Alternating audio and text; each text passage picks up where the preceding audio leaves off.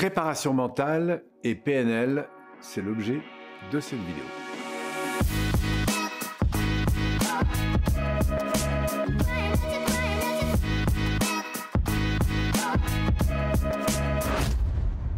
Alors, quand on parle de préparation mentale, de quoi parlons-nous et surtout quel est le lien avec la PNL Eh bien, la préparation mentale, c'est cette idée de se préparer à une situation,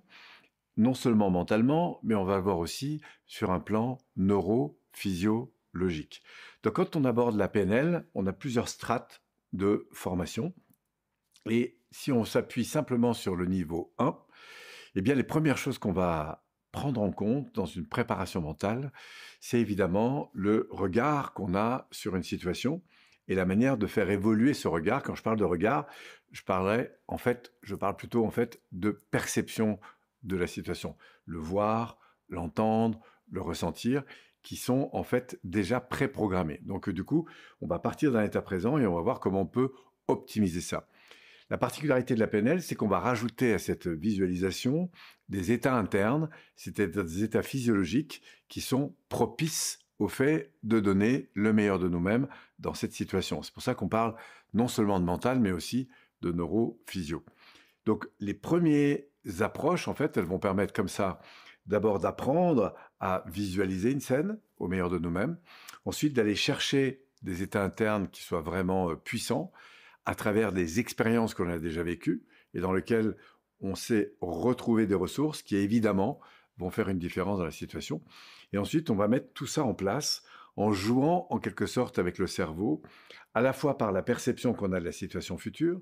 par l'identification de la ressource qu'on a déjà connue, et par le fait de pouvoir mélanger, un peu comme si on était un chrononaute, ce passé, ce futur, et tout ça dans un état présent. Donc c'est comme ça que sur un niveau 1, on obtient déjà de l'impact en préparation mentale. Si maintenant vous poussez un peu plus loin sur un niveau 2, on va jouer avec des paramètres qui sont plus fins.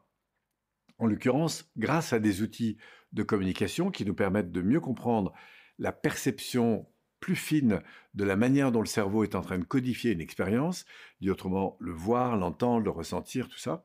on va aller plus finement dans les choses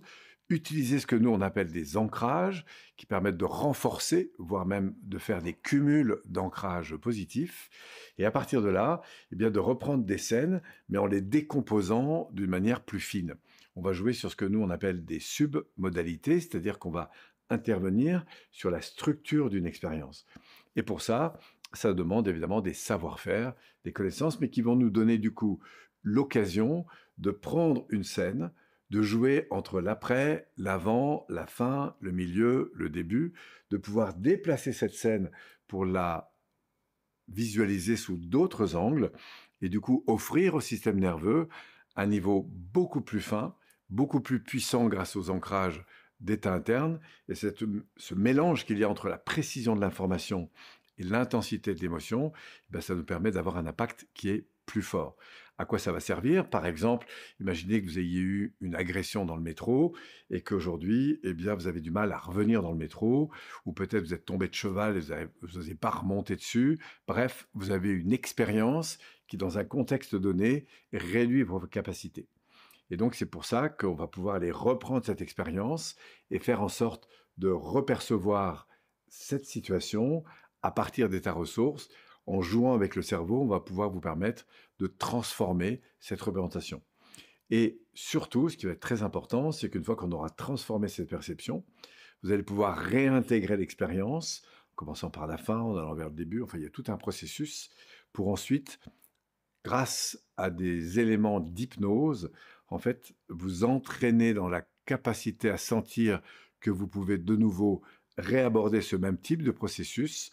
en immobilisant des ressources nouvelles et donc de faire de cette situation qui vous fragilisait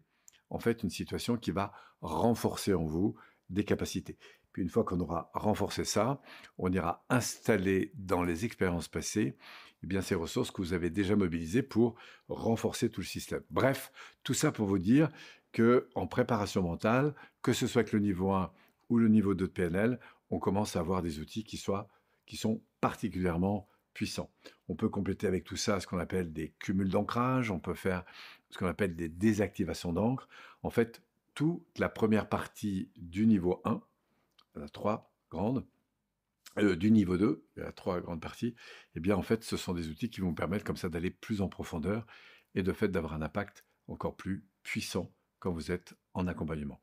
Voilà, donc au plaisir peut-être de vous découvrir, de vous révéler en fait en quelque sorte ces techniques, si toutefois évidemment cette information vous intéresse. En tout cas, merci encore une fois d'avoir suivi cette, euh, cet apport et puis euh, bravo encore une fois pour vous intéresser à cette dimension humaine parce que je vous garantis, elle peut faire une vraie différence quand vous faites de l'accompagnement.